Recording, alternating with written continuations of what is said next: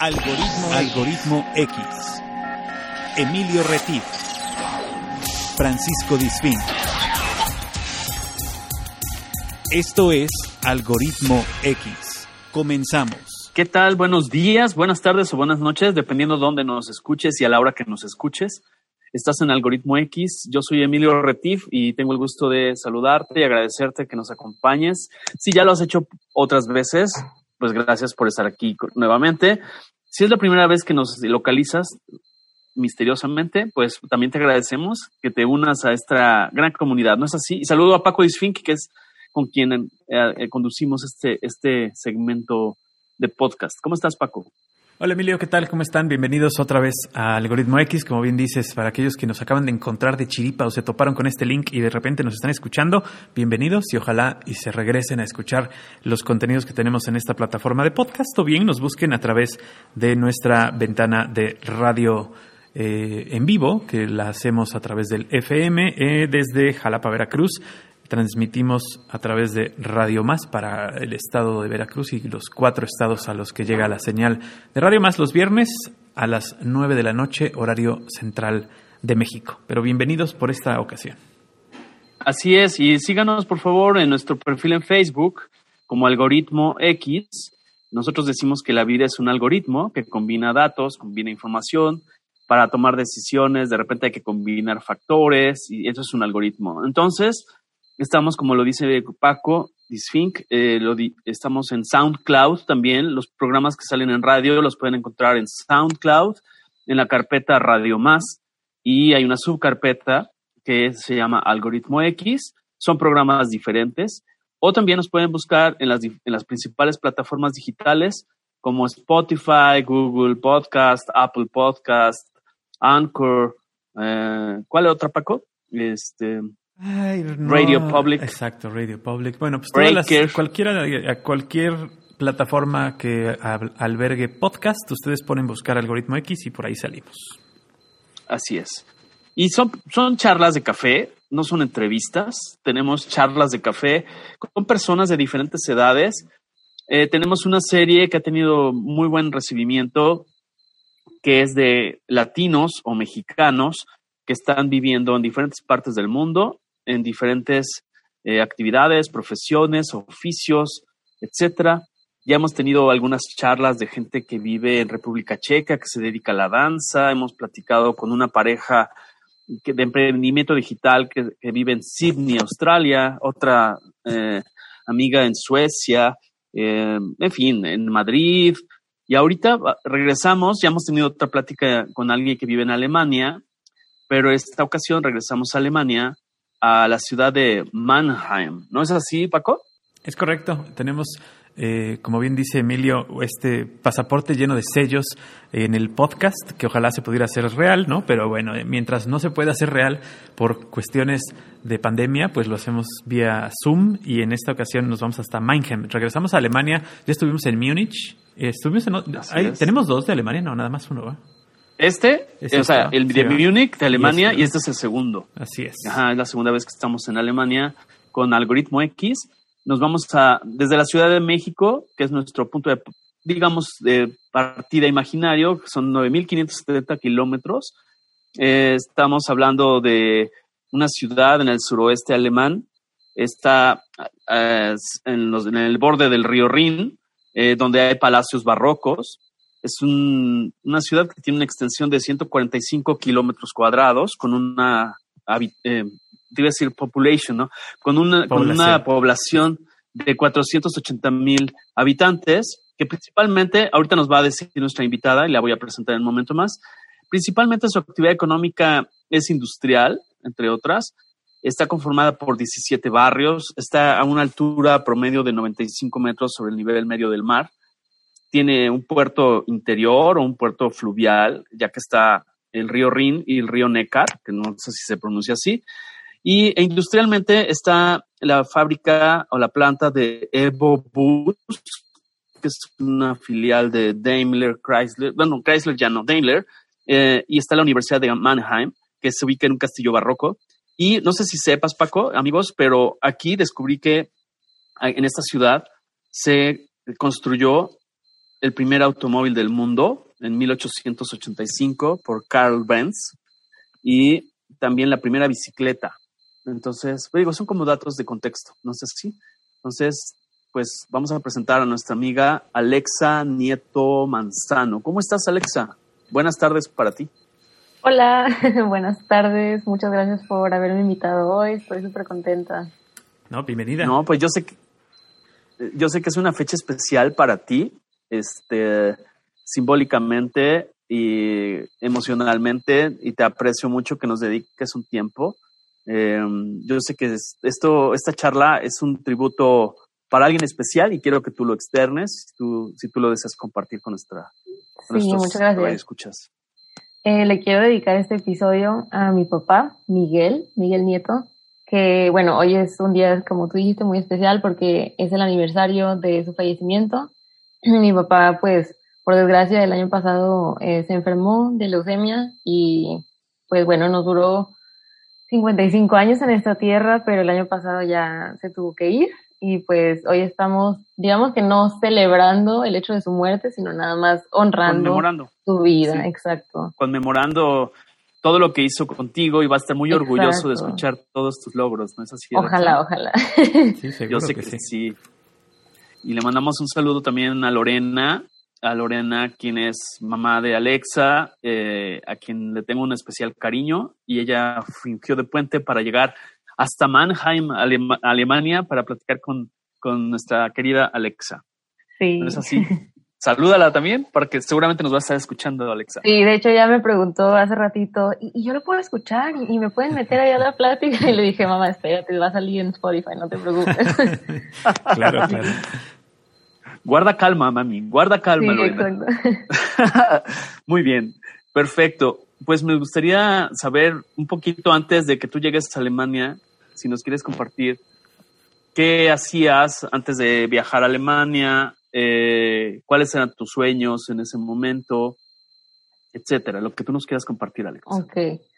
Pues eh, yo llegué por primeritita vez a Alemania en el 2011. En ese entonces hice un intercambio del 2011 al 2012.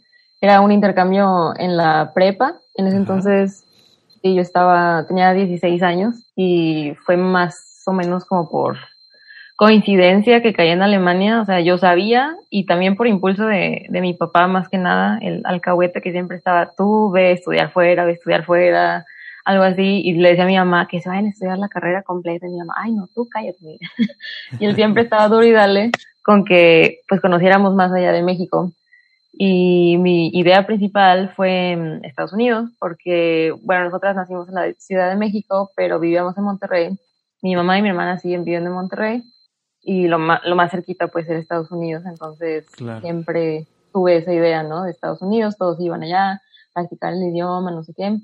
Em, pero bueno, antes de que me fuera a Alemania, que, que les digo, fue en el 2011 más o menos, yo en ese entonces eh, estaba súper metida en la música, o sea, eh, me encantaba tocar guitarra, tocaba guitarra eléctrica con, con varias bandas, con mis amigos, así, entonces mi, mi sueño así antes de cualquier otra cosa, cualquier carrera, era ser rockstar prácticamente. Y, y de hecho mis papás siempre me apoyaron incluso y me decían como que, bueno, si quieres estudiar música, adelante, incluso te apoyamos y todo, pero estaba súper metida en la música, me encantaba, pero siempre hubo este, ok, no sé si pueda 100% vivir de la música, no sé si este, como que esta diversión me dure ya para el resto de mi vida, pues, porque pues de chavito te gustan cosas que tal vez dentro de 5 o 10 años ya no te vayan a gustar. Pero bueno, ese, ese era lo que me gustaba antes de, de, venir a Alemania. Luego se me atravesó esta idea de, de ir de intercambio. No hablaba alemán, o sea, había tomado unas poquitas clases en México. En mi secundaria daban clases de alemán, pero pues el nivel era como que, como en cualquier otra escuela que aprendes un idioma este eh, externo. Sí, súper, súper básico. O sea, el maestro y mis maestros, en teoría, obviamente habían estado en Alemania, de alguna u otra manera. Incluso uno, creo que era suizo, pero la pronunciación del suizo y del alemán de Alemania es totalmente diferente.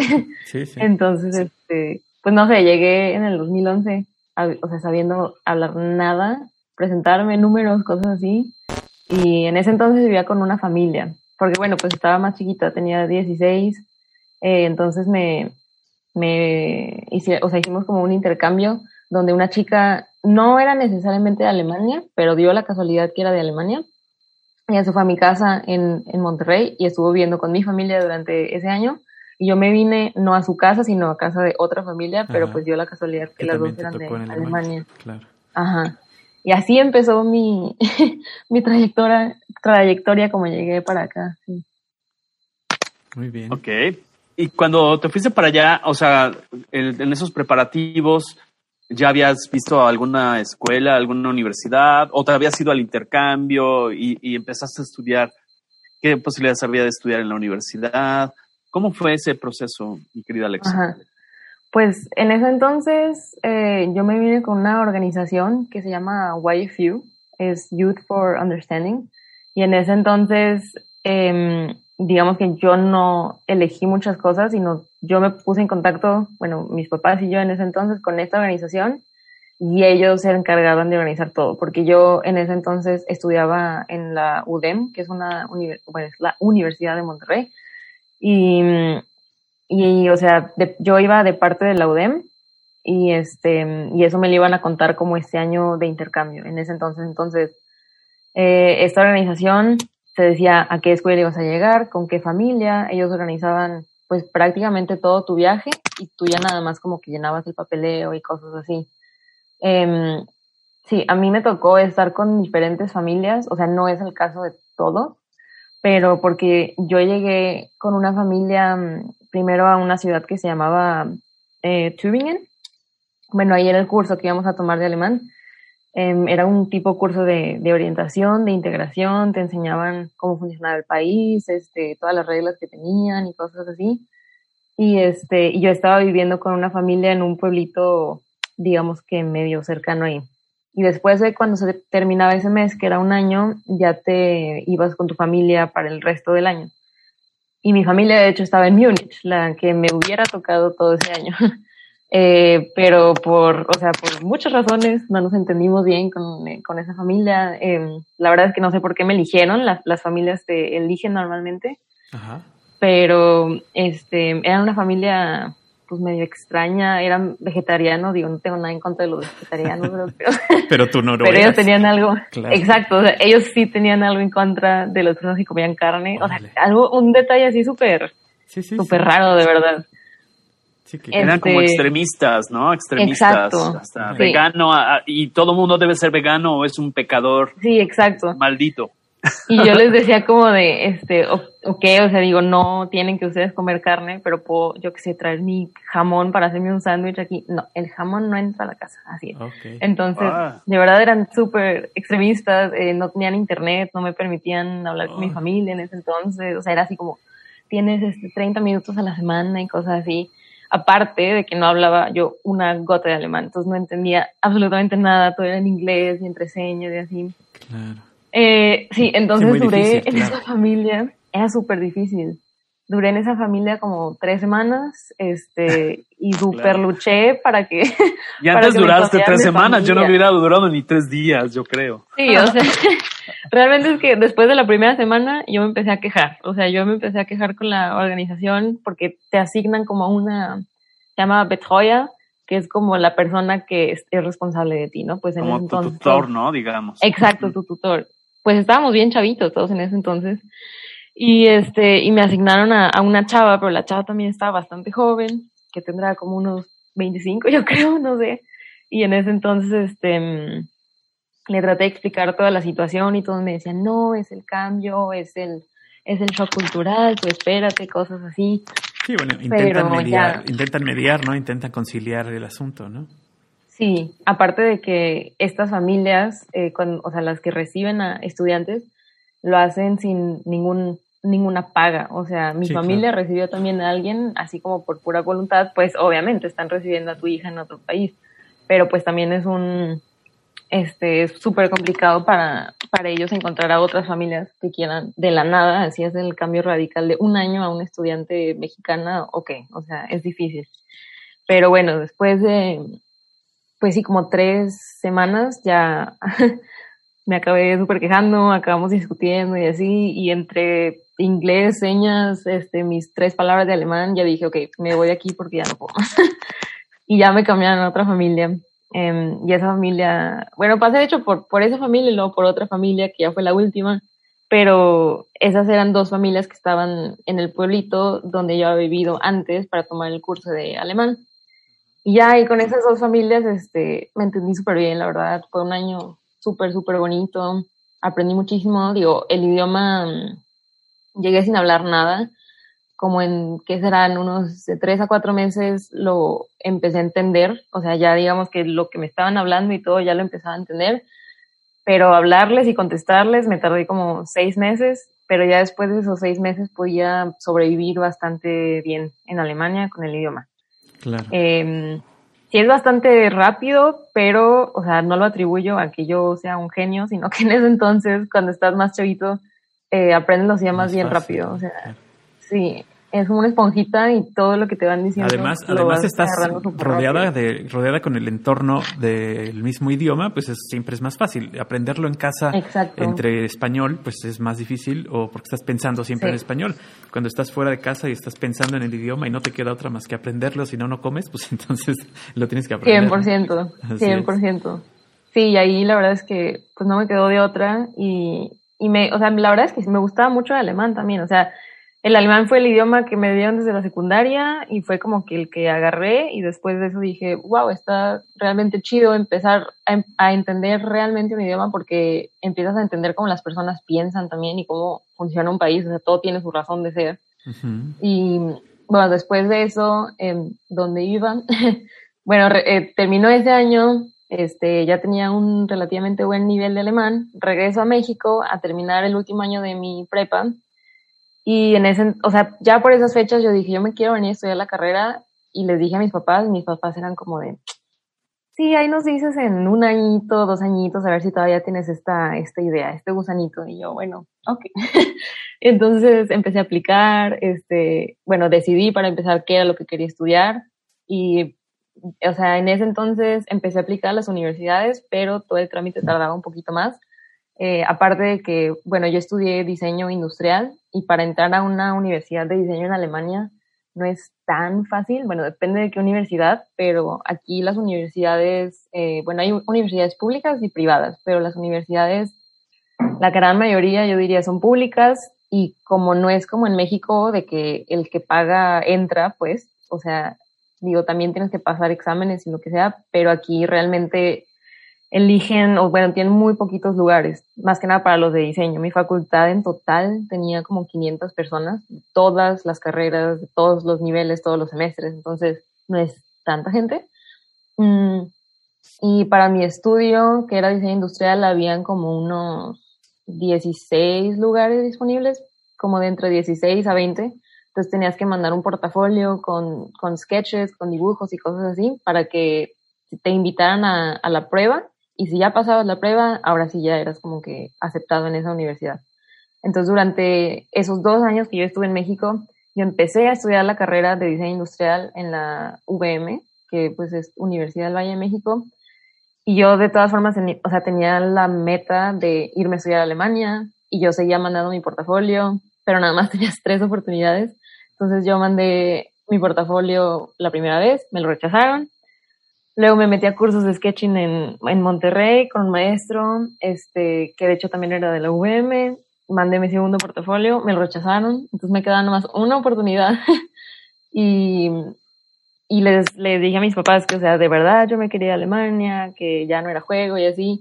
Y me dijeron, ok, entonces chequé y había un curso de sketching en, en una como escuela en Stuttgart, que pues te preparaban con esos cursos específicamente para que tu portafolio fuera, digamos que de la calidad suficiente para que te, te dejaran entrar a la prueba siquiera. Okay. Y bueno, me fui, duraba ese curso creo que tres meses, entonces pues me exmatriculé de la UVM y me fui a Alemania tres meses a, a rifármela, a ver si literal me aceptaban el portafolio si me, y luego ya si presentaba el examen, si me aceptaban a la universidad. Y este, pues había el riesgo de perder ese semestre, pues, pero mis papás dijeron como, pues inténtalo, ya es la última, si de plano claro. no te aceptan, pues ya, te te moriste en el intento y pues ni modo, te vienes de regreso a estudiar a México y pues ya, ni pedos. Oye, Alexa, perdón que te interrumpa, pero el, proceso de esos dos intentos antes, ¿cómo fue el que te decían no? No eres admitida, era amigable, eran demasiado directos. ¿Qué recuerdas de ese? Por qué, qué, te argumentaban? ¿Por qué no, no, te, no te aceptaban? Yo creo que ese fue mi, mi problema principal porque no me decían por qué, o sea, nada más te llegaba una carta muy formal y decía, este, estimada señorita Alexa Nieto Manzano, eh, su portafolio no fue aceptado, no cumplió, ah, te daban una, como un numerito, y la no, bueno, es que las, las calificaciones, digamos, en Alemania son totalmente diferentes, son del 1 al 6, y te decían, la, el mínimo eran, yo qué sé, eh, cinco puntos, y te decían, pues nada más alcanzaste un 4.5 y tú, bueno, pero ¿por qué? ¿Cuál fue el punto 5 que me faltó? Y no te explicaban. Eh, sí sabía hablar alemán ya, o sea, sí podía moverme porque pues tienes que investigar en internet, en las páginas y todo, y por eso también podía mandar mis aplicaciones y mis solicitudes. Pero de todas formas había una barrera muy grande que yo de verdad no entendía bien su sistema educativo, no entendía muy bien el por qué, o sea, por qué mis portafolios no eran lo suficientemente buenos. Le estaba echando las ganas, pero no sabía qué eran lo que necesitaban ver. Y, y hablaba y preguntaba y todo, pero era otro mundo, o sea, otro mundo que yo no entendía porque en México como que no, no es culpa de México, es simplemente que los sistemas son bien diferentes y, y mis dibujos em, no es que fueran malos, o sea, tal vez el primer portafolio sí, la calidad no estuvo buena, lo que fuera, pero en el segundo portafolio, por ejemplo, yo mandé un dibujo de Star Wars. Y ahora que lo pienso y que lo digo, suena muy patético, porque digo, ¿cómo es posible que me atreví a mandar ese dibujo de Star Wars? ¿Qué pensé en ese momento? Y ahorita que ya lo pienso, digo, ok, era algo completamente diferente a lo que ellos esperaban ver. O sea, no era, no era ni cerquita a lo que ellos esperaban ver, pero pues, ¿cómo, lo vas a saber si no estás ahí presente?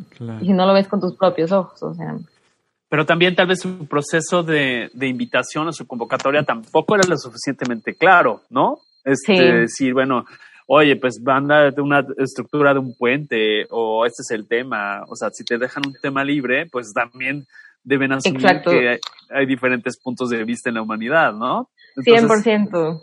No sé qué opinas. Sí, aparte ahí, por ejemplo, eh, desde el sistema de hojas en Alemania. O sea, en México tenemos hojas tamaño carta, tamaño tabloide, cosas así.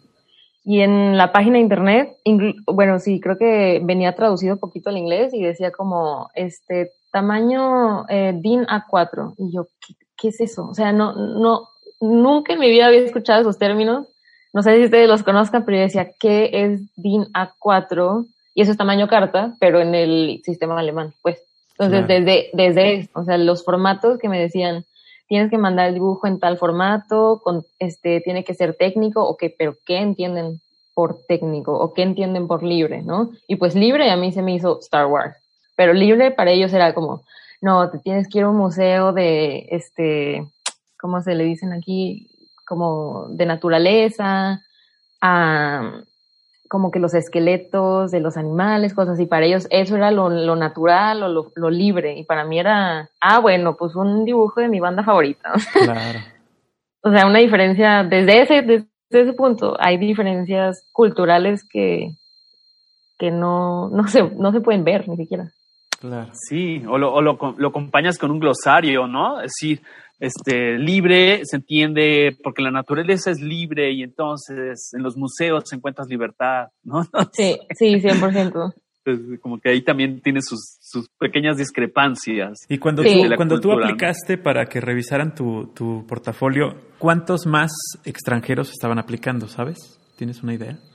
Uy, extranjeros no sé, pero yo, o sea, a lo que vi de mi experiencia, sí había varios extranjeros, pero más como asiáticos, de, vi a varios estudiantes de China, porque están más influenciados por el diseño. Mi escuela es una, o sea, se llama Hochschule Potsdam o University of Potsdam, y es una escuela reconocida por más que nada el diseño de transporte, de los que diseñan carros para BMW, Audi y todo eso, porque aquí en el sur es una industria muy, muy grande y como que muy potente así pero latinos había pocos, o sea, no sé cuántos aplicantes hubieran habido, pero ya yo presente, literal, cuando empecé a estudiar, eh, yo era en toda la escuela la única mexicana que estaba estudiando ahí y latina había otra chica que es amiga mía, nos hicimos eh, mejores amigas, era de Ecuador, pero ella, estudiaba la maestría. Entonces, o sea, se notaba también que sí, que no había mucho el interés de, de Latinoamérica, ni que te abrieran las puertas, porque para ellos siempre era muy como, no es que este, o sea, no es que sea discriminatorio ni nada así, simplemente el sistema educativo que, que yo, por ejemplo, traía de, de, México y ni siquiera era un sistema, digamos, malo, este, peor o lo que fuera. Ajá, de todas formas me di cuenta, ok, no, aquí sí me llevan de calle, pero por mucho, y le tienes que echar muchas, muchas ganas para llegar como que al nivel que ellos traen. No diría que el básico, porque no todos estudian la, o sea, no todos llegan a estudiar una carrera universitaria acá, pero los que llegan a estudiar la carrera universitaria que, que, quieren estudiar diseño, no lo planean un año antes, o sea, los vienen como que entrenando desde la, ajá, desde la prepa, con materias, con los programas, todo eso, y eso son cosas que son bases que en México no me las dieron, o sea. Pero además es diseño industrial, ¿no? ¿Entendí bien? O sea, ¿era diseño industrial o era diseño? Porque diseño gráfico en México sí tenemos un buen nivel, pero tal vez la cultura de, de, Alemania es más hacia la maquinaria, hacia la tecnología, hacia todo ese tipo de cosas, ¿no? Entonces yo me imagino que por eso hay la diferencia, la brecha que tú percibiste de un inicio. O sea, yo, yo estudié diseño industrial, ahorita ya no me dedico al diseño industrial porque no resultó que no es mi pasión después de todo, ¿quién diría? Pero sí, en ese entonces estudié diseño industrial y diseño industrial, por ejemplo, también lo empecé a estudiar en la UVM, pero la UVM tenía creo que tres años de haber empezado esa carrera, algo así. Estoy hablando de la de Monterrey porque en la Ciudad de México yo sé que la UVM tiene más trayectoria, pero en Monterrey el, la VM de Cumbres, que era donde yo estoy estudiando, era como medio nueva, las carreras también medio nuevas, era creo que yo la tercera generación del diseño industrial, entonces ahí te das cuenta que donde yo llegué a esta universidad tenían creo que 150 años de trayectoria, o sea, es otra cosa, es otro mundo, o sea, influenciados por el Bauhaus, aquí todos los maestros, eh, reliquias así, entonces pues también yo creo que depende mucho de la universidad, o sea. Sí, claro. Eh, había una gran brecha, como dice Emilio, ¿no? Sí. Muy bien. Y entonces, ¿ya no estás, ya no estás este, dedicada a eso? A ver, este, hacemos esa, ese pequeño loop hasta el, hasta el principio, pero ya no estás dedicada a eso. A ver, eso me interesa. ¿Por qué? Sí. ¿Ahora en qué estás? Este, bueno, ahora, o sea, sigo este, siendo diseñadora, que digamos que terminé mi carrera no sé si todos pasan por eso, pero a mí me, tocó unos mesecitos donde estaba, ok, ¿qué, quiero hacer en mi vida? No sé, no sé para dónde ir, eh, no sé si estudié lo correcto. Me gustó mucho mi carrera, o sea, me divertí mucho y me encantó aprender todo lo que aprendí, pero ya saliendo dije, ok, ¿será que me equivoqué? ¿Será que hubiera estudiado idiomas? ¿Será que hubiera estudiado, yo qué sé? O sea, y después de pensar y buscarle mucho, dije, ok, no, creo que sí le atiné al diseño, solo que la rama del diseño era lo que estaba como que fallando. Y me di cuenta porque durante mi carrera, este, bueno, como todos, tenemos que hacer prácticas, solo que aquí las prácticas las hacen en un sistema donde es un semestre completo y en ese semestre no haces nada más que ir a trabajar con una empresa. En México, creo, a lo que me han dicho mis amigos, es como que vas a la escuela y trabajas, o sea, las dos a la par. Y aquí este, estuve en una empresa donde hacían, este, ¿cómo se llaman? Como estas eh, cabinitas de teléfonos, como las de Londres, tipo así, pero más como para oficina. Entonces son eh, cabinas donde te metes a, una oficina para hablar como que en silencio. O sea, en sí su producto está chido y lo que sea, pero a mí me tocaba toda la parte técnica, toda la parte de, ok, es el rediseño de la cabina, pero de la estructura o de las, eh, de las partecitas técnicas, de las piezas. Tienes que hacer los modelos 3D, tienes que hacer los dibujos técnicos, cosas así. Y muy rápido me di cuenta que, ok, ¿dónde está toda la creatividad, todos los colores, toda la libertad que tienes para diseñar? es bien rápido cuando se acaba. Hubieras hecho una cabina de Star Wars. Exactamente. Buena idea. y pues sí, después de eso, em, o sea, no, no es que la empresa esté mal, sino yo me fui dando cuenta que hay personas para todo y estos programas 3D, o sea, les tienes que tener mucho respeto y les tienes que invertir como a cualquier otra cosa, si te quieres hacer bueno, muchas horas de práctica. Y yo sabía que yo no estaba dispuesta a dedicarle esas horas de esfuerzo ni de práctica. Para mí esa fue la señal número uno donde yo dije, mm, no quiero ser buena en esto. O sea, podría ser buena tal vez, pero no, no quiero ser buena en esto porque no me interesa. O sea, porque creo que ahí no es... Donde no me atrapa, no me atrapa, no es que no me interese, tal vez es que no te atrapa. Era tu vocecita interna, ¿no? Decías, sí lo hago porque soy disciplinada, como buena mujer, etcétera. pero, pero no es lo mío, no me, no me hace clic, ¿no, Alexa? Sí, ¿Interpreto sí, 100%. Y como que, bueno, hay otros programas de, de, diseño que es pues todo el paquete de Adobe, este, Ilustrador, Photoshop, cosas así, que yo ahí decía, en eso sí le quisiera invertir mi tiempo, o sea, en algo tienes que invertir tu tiempo, ¿no? sí, que son, más creativos, son más coloridos, son, a, pesar de ser también muy técnicos, porque tienen, tienen este, cosas muy técnicas, no, no es solamente como un CAD, ¿no? O sea, sí el CAD es para cosas más serias, digamos. Sí, sí.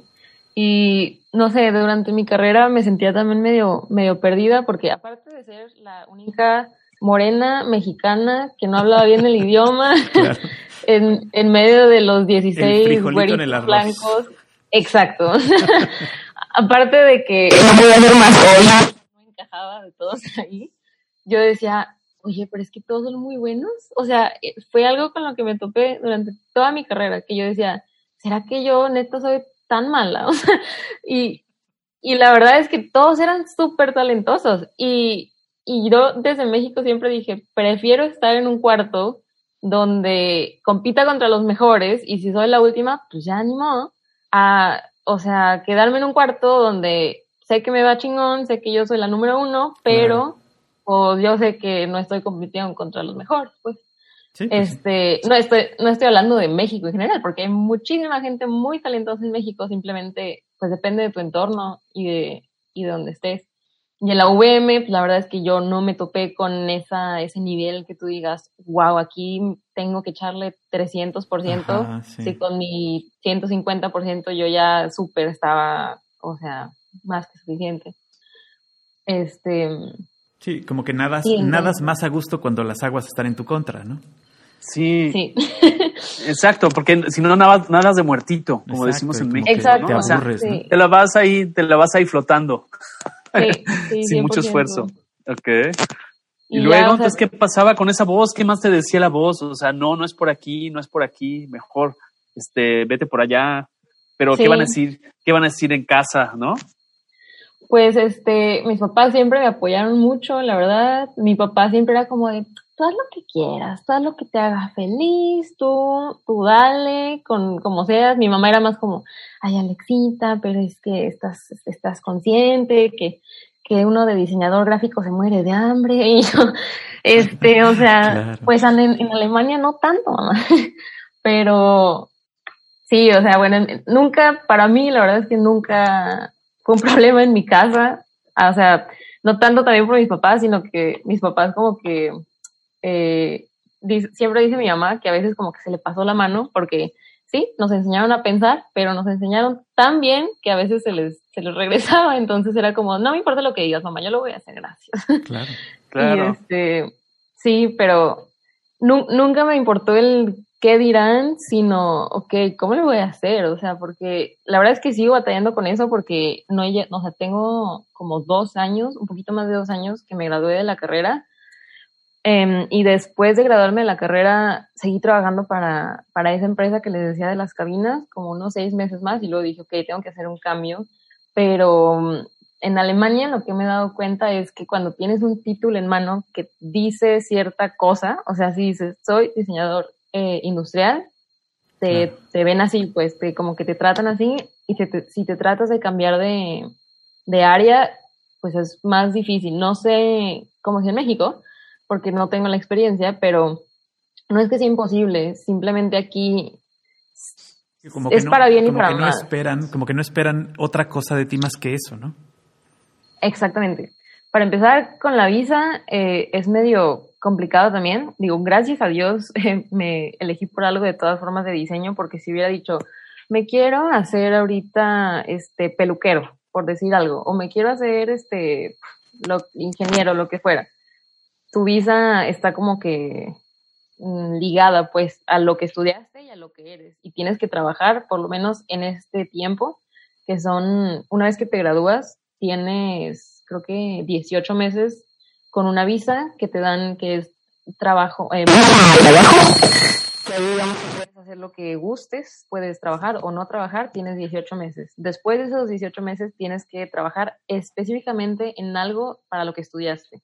Y también era como que una preocupación mía que yo decía, oye, pero es que yo estudié diseño industrial, si quiero trabajar ahorita de diseño gráfico o cualquier otra cosa, pues tal vez no me dejen, porque la visa está todo aquí como que súper limitado y pues también era como que por esa parte no era tan flexible, pero como entro en el campo de diseño, hasta ahorita no he tenido problemas por eso de la visa, pero pues sí me, me he topado con pared también que quieres aplicar a otra cosa y luego, o sea, luego, luego te preguntan, sí, pero es que tu título dice otra cosa y no creemos que des el ancho aquí, o sea, pero no sé, eso siento que sí es muy de Alemania porque están muy enfocados, o sea, decía que es como pro y contra porque aquí, por ejemplo, si se te si se te rompe algo en el baño, si se te rompe la calefacción o tienes que arreglar algo, llaman al güey específicamente de la calefacción porque hizo una carrera en eso. Entonces el güey se ha dedicado 30 años a los aires acondicionados, a la calefacción. nada de que llega, llamas al chafaldranas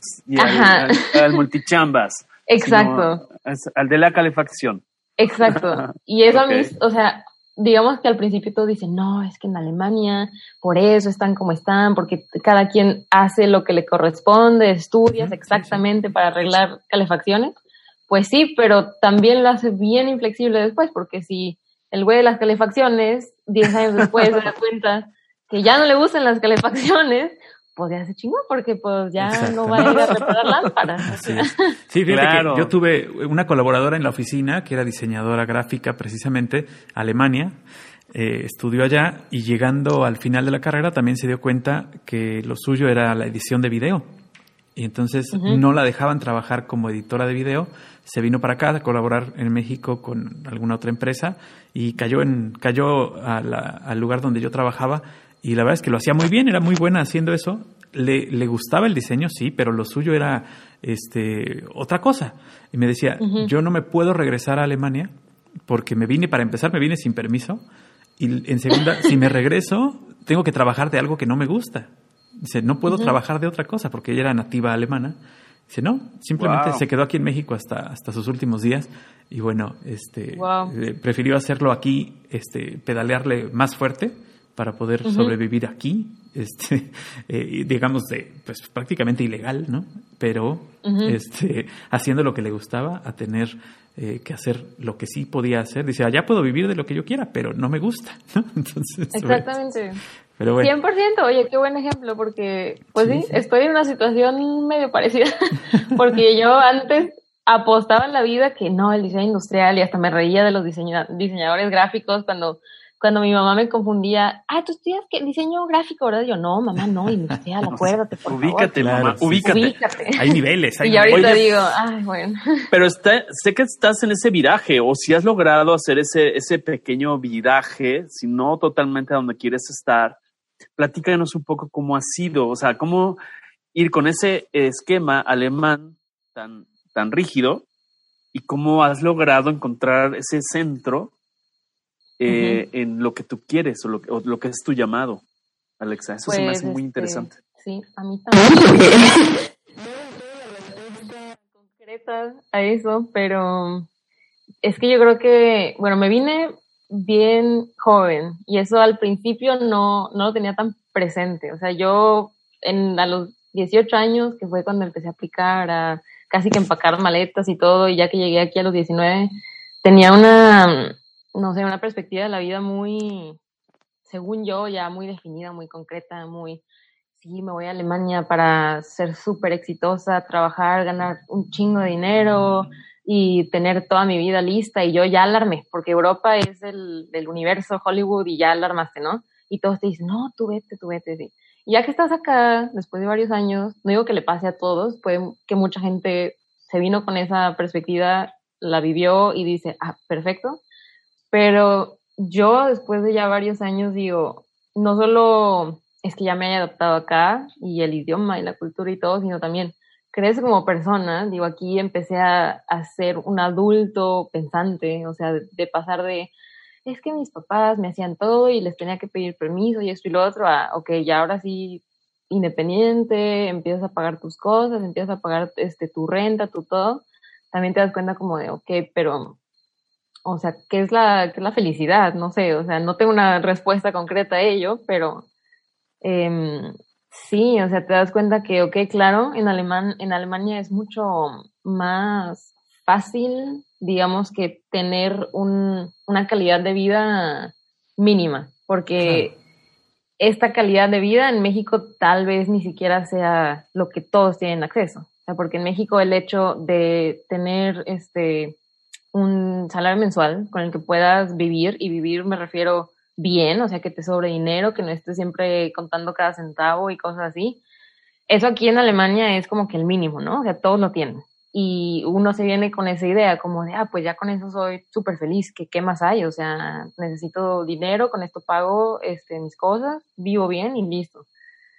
Y ya que lo, ya que lo tienes, digamos, dices, bueno, pero es que no es posible que esto sea todo. O sea, como que, pues no, ok, una cosa el dinero, pues tienes una calidad de vida que se aprecia mucho, claro. O sea, el hecho de, este, aquí en Alemania, por ejemplo, todos se van de vacaciones, o sea, mínimo una vez al año. Y este año que pasó lo del coronavirus fue así como una tragedia, porque las personas, ¿cómo que nos vas a quitar las vacaciones del año? Y en México, mismo familias de clase media, media alta, no es un, no es obligación siempre decir una vez al año. O sea, hay familias que sí lo hacen, pero pues son las, las pocas que se pueden dar esos lujos.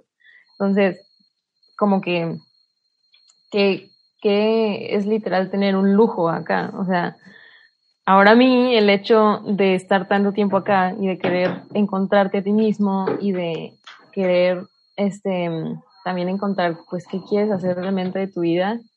Incluso se me hace un lujo poder estar en México y experimentar tanto, o sea, porque ahí puedes, eres libre de experimentar, y aquí estás pues un poquito más como que atado, no a juicio, sino que el mismo sistema como que te, te va moldeando en algo que no siempre quieres ser. Entonces, claro. no sé, no sé si tenga la, la respuesta ahorita, pero pues lo sigo buscando y simplemente estoy tratando de poner como que eh, misma yo quitarme de prejuicios de de qué es éxito, qué es felicidad, porque para muchas personas yo sé que tal vez mi historia se escucha así como, wow, está en Alemania, ya la armó, qué exitosa, no, no te vengas a México porque aquí este pinche AMLO y pinches salarios bajos y todo feo y bye, ¿no? O sea, y es la respuesta básica, rápida que todos me dicen. y digo, o sea, sí, pero pues, ¿qué sacrificio es el que estás dispuesto a hacer? O sea, es eso, tienes que quitarte de prejuicios, tú misma también, porque, o sea, el hecho de que estés aquí no quiere decir que ya seas exitoso y para, para también a ti, o sea, ¿qué es el éxito? Para muchas personas es venir a Alemania, es venir a trabajar a Porsche, a Audi, a Bosch, lo que sea, y tener un trabajo de tiempo completo, trabajar 50 horas a la semana y ganar muchísimo dinero y perfecto.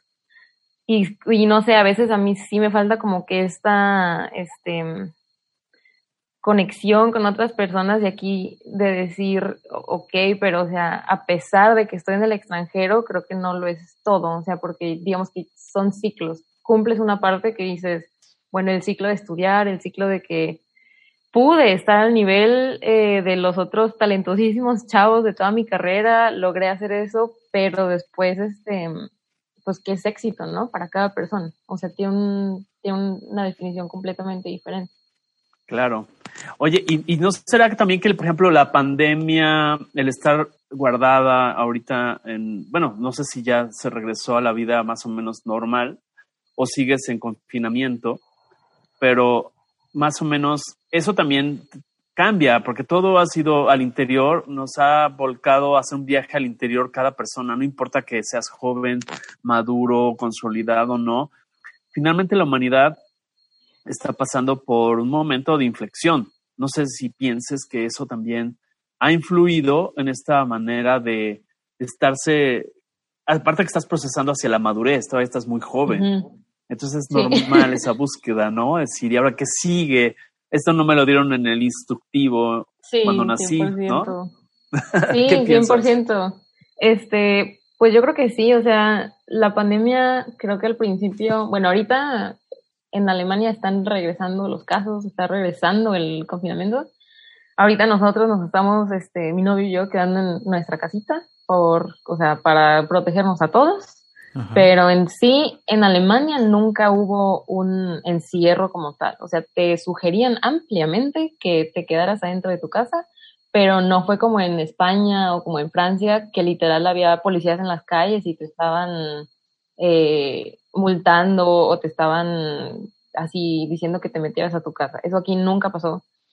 Por razones, o sea, que, que he hablado con amigos, según me, me dicen, eh, pues Alemania tiene un pasado bastante problemático, ¿no? Y ellos tienen un gran problema como con la democracia, porque también cuando, o sea, después de la Segunda Guerra Mundial, cuando se dividió Alemania en, en dos, la parte que es la DDR, o sea, en alemán DDR, Deutsche Demokratische Republik, esas personas pues tenían, no tenían nada de libertad y cosas así, entonces ahorita como que el hecho de que le digas a los alemanes... Imponer eso era como regresarlos, ¿no? Exactamente. Entonces el, gobierno alemán es de hecho bastante permisivo hasta eso. A mí se me hace, pero bueno, eh, regresando a tu pregunta de la pandemia, yo creo que sí, o sea, para mí, digamos que yo no me... O sea, para mí la pandemia no fue ese parteaguas que, que llegó a mi vida a decirme tienes que cambiar, como yo sé que fue para muchos. Para mí yo creo que fue parte la muerte de mi papá también, que después de eso dije, pues ok, ya viste que estás en Alemania y ya no es un jueguito de irte un año de intercambio. O sea, mi papá enfermó, estuvo en México y yo no, no estuve ahí porque por razones de logística, por razones de que la vida es inesperada, nadie sabe en cuánto tiempo te, te enfermas y, te vas, bye. Entonces fue una, o sea, fue tan rápido todo que fueron en tres meses donde mi papá eh, se enfermó y falleció. Entonces, nadie se esperaba eso y para mí sí fue como el parteaguas de, ok, o sea, estás en un trabajo que, que sí te gusta, pero no es el de tus sueños y, o sea, todos los días haces lo mismo y vas al trabajo y regresas a tu casa y pues como que es realmente, quieres seguir así dentro de, yo qué sé, dos, tres años, ¿cuándo va a llegar el día donde digas, no, ya no me gusta esto, o sea, porque no es que no me gustara, es como, ok, está bien, pero siento que no estoy haciendo lo que 100% me gusta. Y para mí fue más que nada como ese parte de aguas. Y luego después llegó la pandemia y para mí fue nada más como otra confirmación de pues nadie sabe lo que va a pasar y todos estamos expuestos a que de la nada al día siguiente casi que se acabe el mundo y todos este pues esperando nada más a ver qué vamos a hacer. Um, pero también creo que sí, la pandemia fue como, bueno, sigue siendo un momento de introspección y de pensar que independientemente de todo lo que esté pasando afuera, o sea, qué es lo que realmente quiero hacer. Sí, y a mí se me ocurrió eh, renunciar durante la pandemia. Yo no sabía, la verdad, que se iban a poner las cosas tan fuertes, pero sí, se me ocurrió renunciar en marzo y tenía como tres meses de, no sé cómo se le diga, o sea, tienes que renunciar y luego pasan tres meses para que tengan tiempo de buscar a alguien más y que tengan tiempo de buscar también.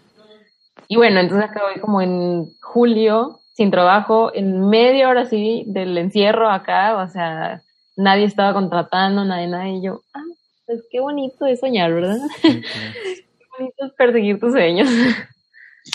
Pues sí, pero yo pienso que, que, vienen cosas interesantes porque yo pienso, tú lo estás diciendo, o sea, estás en un país que ofrece muchas cuestiones, que también tiene culturalmente este, cuestiones que son diferentes. Eh, yo pienso que es, al ser tu, generación, una generación más global, donde hay mucha tecnología para hacer emprendimientos digitales, donde tal vez versando sobre el diseño puedas trabajar basada en Alemania para otros países. No sé, pienso que hay muchas posibilidades, pero eso, pues, como tú lo dijiste hace rato también, eso lo tienes que encontrar tú sola, porque no hay una receta, porque no hay una, un mecanismo eh, automático donde tal vez tenemos que aprender a vivir duelos, donde tenemos que aprender a, a, que las cosas se acomoden solas también, ¿no? ¿Tú qué piensas, Alexa? Sí, 100%. O sea, digamos que tengo mucha, no sé si sea fe, pero o sea, confío mucho en que mi generación va a ser un poco más despierta.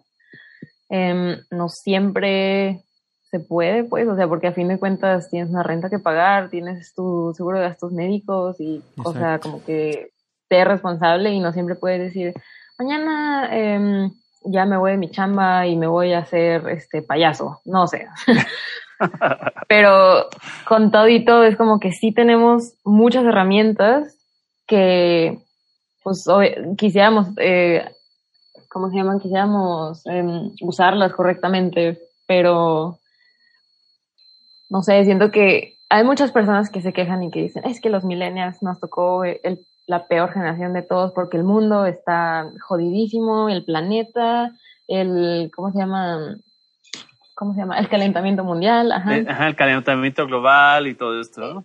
La pandemia, las eh, recesiones económicas, todo. Y al mismo tiempo digo, o sea, sí, pero también nos tocaban muchos más derechos, las mujeres, pues en mi posición en la que estoy ahora, claro que existe mucho machismo todavía, pero no estaría pudiendo hacer lo que estoy haciendo ahorita si muchas generaciones antes no hubieran ya luchado para que las mujeres pudiéramos ser relativamente libres, tener eh, los mismos derechos que, que, los hombres relativamente. Pero sí, lo trato de ver como con, no, no creo que seamos la generación eh, más jodida de todas, pero sí creo que es una generación que está como que desafiando em, los pensamientos que antes estaban súper marcados, súper sembrados en todos de es que así se trabaja, a tu jefe le tienes que tener miedo porque no hay de otra, y aquí las este, horas extras son de cajón y todo eso es como que creo que sí es de las generaciones que se está em, tomando la libertad pues de, de argumentar y como mm, de, criticar también todos estos sistemas. Pero pues no, o sea, digamos que sí, yo trato de ser de esas personas, pero de todas formas te topas con que, ok, sí, pero la realidad es no tan bonita como nada más tu cuestiona y critica el sistema y vas a lograrlo. Es como, pues, no, a fin de cuentas, sí, tienes que pagar tu renta. Claro. ¿Qué edad tienes, Alexa? 25 y en diciembre cumplo 26. Sí. Sí, claro, sí, es una edad, es una edad, es una edad normal. Yo pienso que además sí, lo que dices me hace mucho sentido. Y hay un autor que ya murió, un autor, no sé si era polaco, este, que habla del mundo líquido y del mundo sólido. Y entonces, ahorita que te escucho me hace sentido lo que él decía, eh, el sentido de, les tocó a ustedes cuando se deshace un témpano de hielo, que antes era así rígido, una sociedad rígida, y se deshizo y, y las, las, las, aguas, las gotitas de agua se quedaron este, dispersas, ¿no?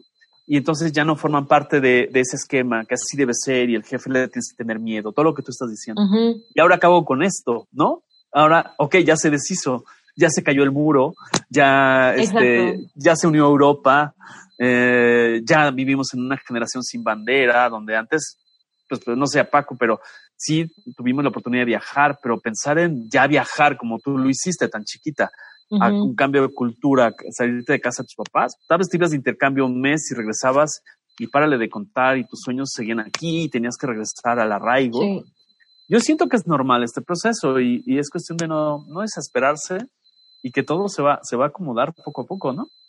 Yo también lo espero. O sea, siento que es difícil, digamos que estando eh, en mi posición, pues a los 25 años es difícil como que verlo como, es un proceso normal, ya estás bien chavito, y yo sé que dentro de 10 años lo voy a ver en retrospectivo y decir, ah, sí, claro, estaba bien estúpido, ¿no? Pero como ahorita digo cuando tenía 16 años, ah, sí, sí, wow.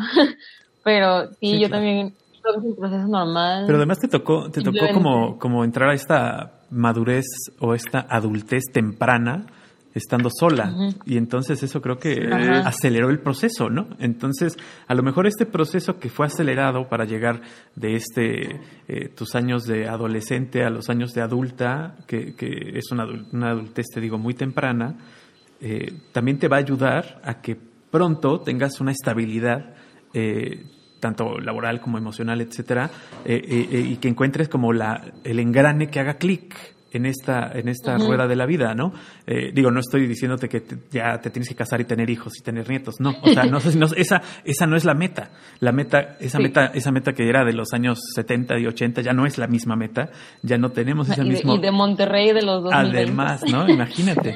este, pero, pero tú por, por algo diste ese brinco, por algo te saliste de esa sociedad y por algo te, te, escapaste de, de, cierta forma de estas eh, reglas y de estos cuadrados en donde estabas en, este, inmiscuida, ¿no? Entonces, eso, eso te va a hacer, te va a hacer clic en algún momento.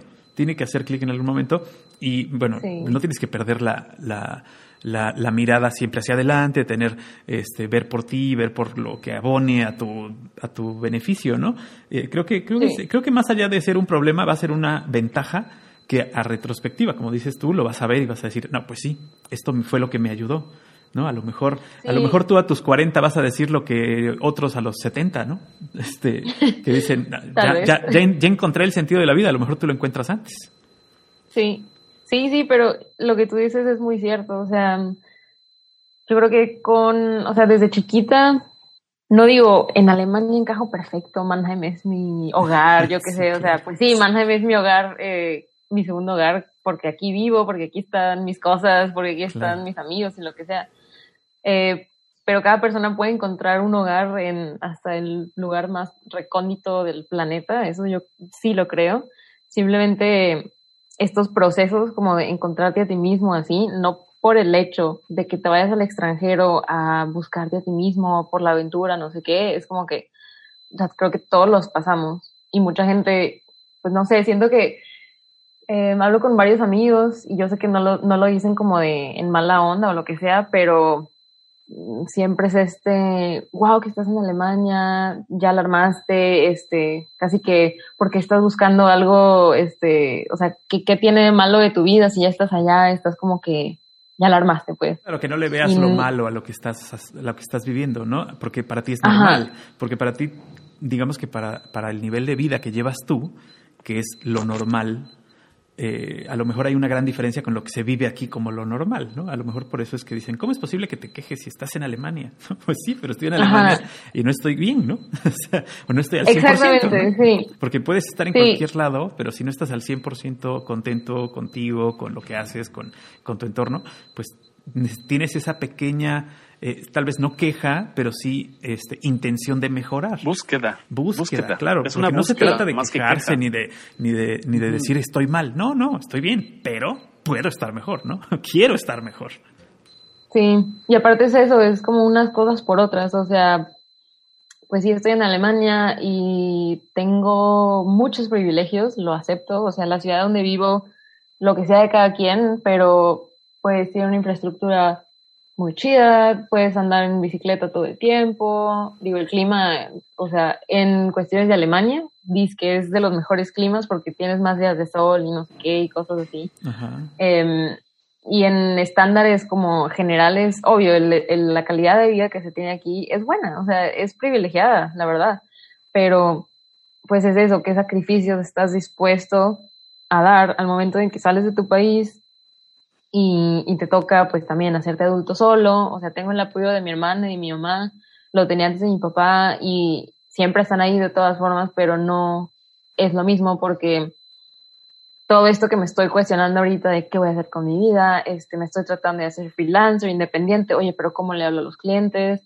O sea, sí tengo buen nivel de alemán, pero pues van a creer que este no fui a la primaria si les escribo un mail ahí medio mal redactado, yo qué sé, o sea, cosas así que te vas dando cuenta, o sea, el hecho de vivir en otro país influye muchísimo en tu confianza en ti mismo. Y eh, si tienes muchos privilegios, como dije, pero también pagas este precio que es estar como que en constante duda, o sea, o a pesar de que hables bien el idioma, a pesar de que entiendas cómo son las cosas aquí y todo, siempre tienes como que este plus de que tienes que demostrar que una, o eres lo suficientemente bueno como para siquiera, digamos, ser digno y tener la oportunidad que tienes, que estás aquí, como, ay, aprovechalo, no seas mal agradecida. Este, o pues todo el tiempo estás pensando, bueno, pero es que yo soy diferente o yo soy, este, pues los, o sea, bueno, aquí no se tiene tan mala concepción de los latinos como en Estados Unidos porque estamos muy lejos y no, no saben muchas cosas, pero pues siempre es ese, este, si no eres súper extra eh, pro y lo mejor y eres súper bien estudiado y tienes un buen trabajo aquí, enseguida, si no eres parte de ese grupo, eres parte del otro grupo de los extranjeros que vienen aquí a limosnear, eh, o hay veces que vienen refugiados de guerra o cosas así, entonces estás como que, ok, pero ¿qué grupo quiero pertenecer? O, o, quiero pertenecer a alguno de esos dos grupos porque, claro. porque no puedo nada más existir acá, o sea, en México sí podría tener el derecho, pues, de nada más existir y no demostrarle nada a nadie por qué me tengo que ganar mi lugar de existir en México, y aquí sí, o sea. Claro. Oye, Alexa, y sé que tenías o tienes en mente un emprendimiento, no sé si ya lo echaste a andar, de hacer algo en videos, hacer un canal de videos, hacer algo. ¿Entendí bien en mi primer contacto contigo? Sí. ¿Cómo bueno, tengo un canal de... ahí va, ahí va. ¿Ya lo, ya lo tienes?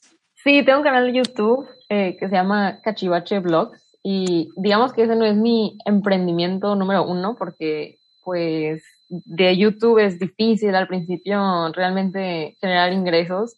Es un mercado súper competitivo y de ahí, o sea, ahorita no genero ni un peso, pero este, sí, lo hago, o sea, más que nada porque me gusta, me gusta grabar los videos, también me di cuenta que me encanta la edición de videos, como tu amiga, y tal vez por ahí me vaya ¿eh? encaminando. sí. Sí, una cosa te lleva a la otra cuando eres diseñador, de verdad. Con, con las herramientas que tienes puedes hacer como mil cosas. Y lo difícil Pero ¿qué hay, ¿qué hay en Cachivache Blog? O sea, ¿qué puede encontrar la gente que te siga, que, que vea tus, tus producciones? ¿Qué, encuentras ahí en Cachivache Blog? Son videos, eh, más que nada, no, no lo quería centrar tanto en mí, en mi biografía, en mi vida, sino, pues sí, mi experiencia de lo que ha sido para mí estar viviendo en, en Alemania todos estos años. Eh, más, o sea, son videos que más que nada tratan de, de migración, de problemas que he tenido al, llegar acá, o sea, todas estas experiencias, pero no tan superficiales como las cinco cervezas más ricas de Alemania, o el Oktoberfest, o el Pretzel, o sea, más allá como, pues eso de, ok, hablas un idioma, ok, pero la autoconfianza, ¿qué onda? O sea, escribes un mail y te tachan de, pues que te digo, no fuiste a la primaria porque son errores de kinder, ¿no? O sea, cosas así, un poco este más al lado como interno de qué significa migrar. Claro. Oye, y en esta, migración que, que, se te dio, eh, ¿tú ya tienes ahora la ciudadanía o tienes el permiso para estar ahí? O sea, me refiero a trabajar, etcétera. ¿Es, temporal todavía? Sí. Eh, hasta ahorita todavía sí es temporal, o sea, desde que llegué siempre he estado este, atada a una visa. Sí, renovando visas. Cuando eres estudiante era un poco más fácil porque nada más tenías que presentar tu eh, matriculación y, y, te la daban también como por dos años, algo así. Em, desde que terminé la carrera ha sido más y más difícil porque pues ya es como que se te expiró eh, la razón por la que estabas acá, entonces mientras no compruebes que tienes 100% una razón por la que estoy aquí en Alemania y lo entiendo, eh, pues obviamente te quitan la visa, ¿no? Pero ahorita tengo un permiso que es de trabajo em, y aquí en Alemania, me imagino que de hecho todos los países, pero bueno, lo conozco de acá de Alemania, que tienes, después de cierta cantidad de años que ya has vivido aquí, eh, te pueden dar un permiso que es como una como una residencia ilimitada. O sea, ya teniendo esa residencia, puedes quedarte aquí el resto de tu vida si así deseas y ya no tienes que estar renovando la visa. Pero el único problema de esto es que si dejas de residir en Alemania más de seis meses, te quitan esa visa también. Pero bueno, entonces ese es mi siguiente paso. Quiero obtener esa residencia limitada para ya ahora sí olvidarme de problemas porque con la visa que tengo ahorita, em, o sea, esta es más permisiva que la que tenía el año pasado Em, pero siempre estás como que, siempre sabes que hay un día que se va a acabar. O sea, la mía se acaba, yo que sé, en el 2022, creo, no sé exactamente qué fecha. Me la dieron creo que como por dos años, pero siempre tienes que este, presentar eh, tus ingresos, tienes que presentar tu, tu, ¿cómo se llama? Tu contrato con, con el trabajo que tengas y cosas así. Entonces es una visa que sabes que siempre tienes que estar renovando, sabes que tiene, este, pues en algún día expira. Y, a mí sí se me hace como que bien impresionante el hecho de tener eso en mente porque dices, bueno, todo lo que estoy construyendo ahorita, todo mi, o sea, mis cosas, el departamento, mis amigos, esto, todo, estás construyendo una vida en base a una fecha de expiración. Y si no la armas, si no compruebas los suficientes ingresos, si no, eh, bueno, más que nada es de los ingresos, ¿no? Pero si no cumples con el resto del papeleo, puede llegar el día que se te expire y dices, pues, y la vida que construí aquí, aunque han sido cinco años, les vale y bye, o sea, te regresan a tu país. Em, en mi caso, digo, no, no ha sido así, siempre me he súper preocupado porque cumpla con todos los papeles, con todos los ingresos, etc., etc., pero sí ha sido súper presionante porque el año pasado tenía una visa que era como estaba ligada directamente a la empresa con, lo que, con la que trabajaba. Y pues no sé, también era como eso de pues no me encanta mi trabajo, pero es que la visa está ligada a eso y no nada más lo puedo cambiar así porque sí, o sea. Claro. Sí. Oye, ¿y la embajada mexicana, el consulado, este, a las autoridades mexicanas o alguna empresa mexicana que tenga representación en, en, en la zona de Alemania, eh, ¿Has pensado algo por esa vía donde aprovechen tu talento y puedas estar tendiendo esos puentes, aprovechando todo lo que ya nos has compartido?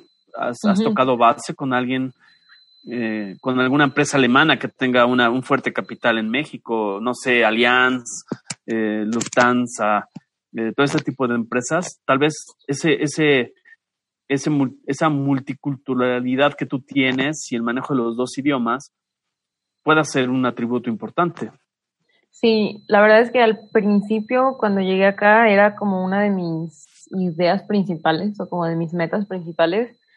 Em, ya con el tiempo la he ido dejando como más por lado y más por lado porque pues son prioridades. O sea, si mi prioridad es tener una conexión con México, puede que tenga que, o bueno, pues sí, una empresa muy grande, una empresa monstruo, estilo Lufthansa, como tú dijiste, este, o tienen también, creo que Volkswagen tiene plantas en México, cosas así, pero pues, ¿qué estaría sacrificando, no? O sea, ok, tengo esa brecha entre México y Alemania, ese puente, em, pero probablemente tendría que sacrificar otras cosas, tener un trabajo normal, pues no podría ser tal vez freelancer, que es, digamos, mi prioridad.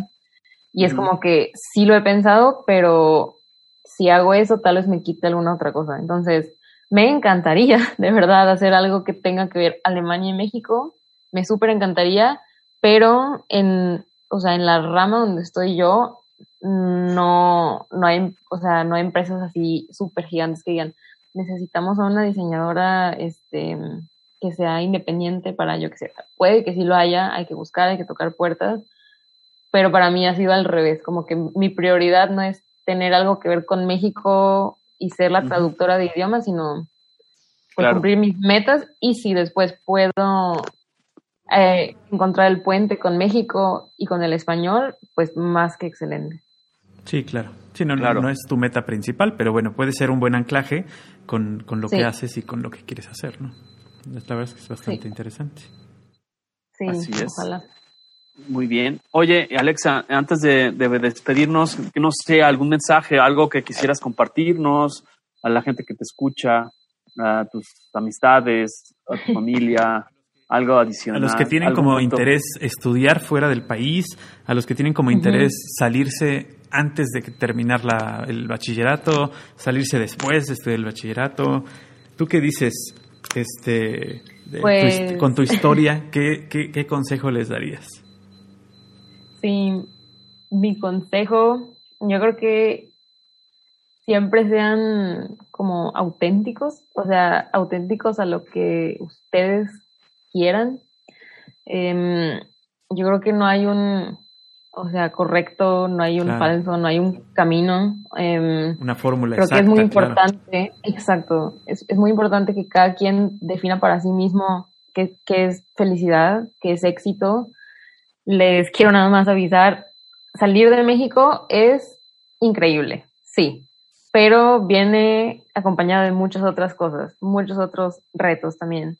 Entonces, nada más como que, que tengan eso en mente, o sea, no es... em, quitar la motivación y no es decirles no lo hagan, al contrario, o sea, para mí salir de México, yo creo que yo no sería la persona que soy hoy en día si yo no hubiera salido de México, Sí, seguro. porque cambió mi perspectiva de muchas cosas, me abrió tanto los ojos de mil cosas y estoy, o sea, para siempre agradecida de que tuve y tengo esta oportunidad. Amo mi país, eh, me encantan mis raíces, extraño todos los días a mi familia, la comida, el, el español, todo.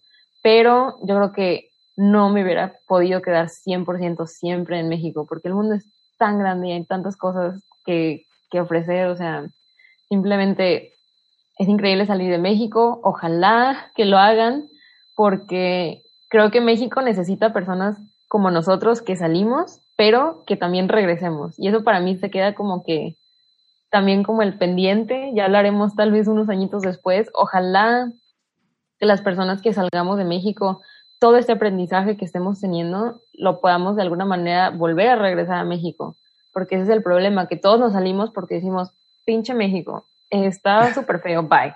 Pero necesitamos también regresar a ese conocimiento, esos aprendizajes, esas nuevas perspectivas que tenemos, eh, pues para crecer a México.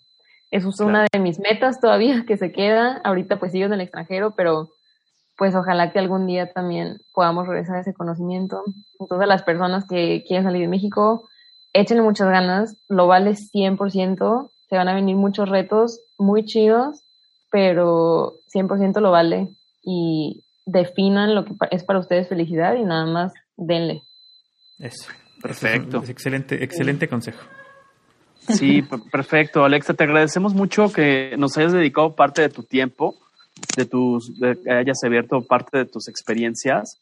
Te mando un abrazo en esta fecha simbólica para ti, para Lorena, para tu hermana, y te agradezco mucho que estés en Algoritmo X.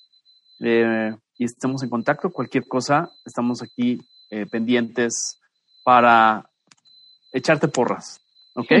Muchas gracias por haberme invitado, la verdad me encantó compartir mi historia y que bueno, pues ojalá que haya personas que les sirva de algo. Seguro que sí. Y sí, pues nada más, muchas gracias por, por habernos escuchado también, por su interés. Y ahí, ahí andamos. No, pues muy, muy bien. Muchas gracias a ti que, que este, nos diste este tiempo, que abriste tu agenda y que compartes y abres tu corazón para platicarnos todo esto que, que tienes allá. La verdad que te deseamos todo el éxito. Ojalá y tengas una vida próspera y sea muy pronto que encuentres ese clic que hace falta para tenerlo todo. Gracias. Y después cuando regreses a México lo puedas compartir y puedas hacer a lo mejor tu escuela de diseño este o a lo mejor tu escuela de música, no sé, algo, algo, algo puede ¿Sí? ser. ¿Puede que sí? Algo puede ser por ahí, ¿ok? Muchísimo éxito Muchas también con gracias. Cachivache Blog para que la busquen por ahí, le den un me gusta, sería bastante bueno. Gracias. Así es. Y gracias a quienes nos escuchan eh, por estar eh, en estas charlas de café.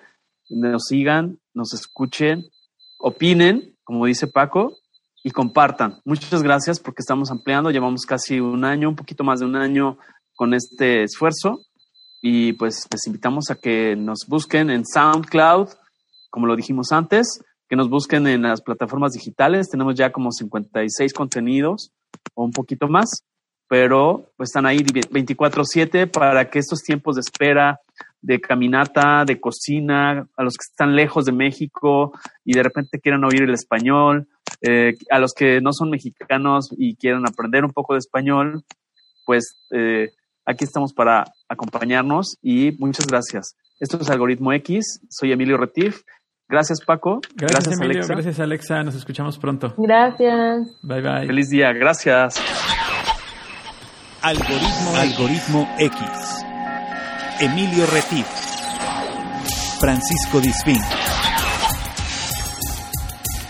Esto fue Algoritmo X.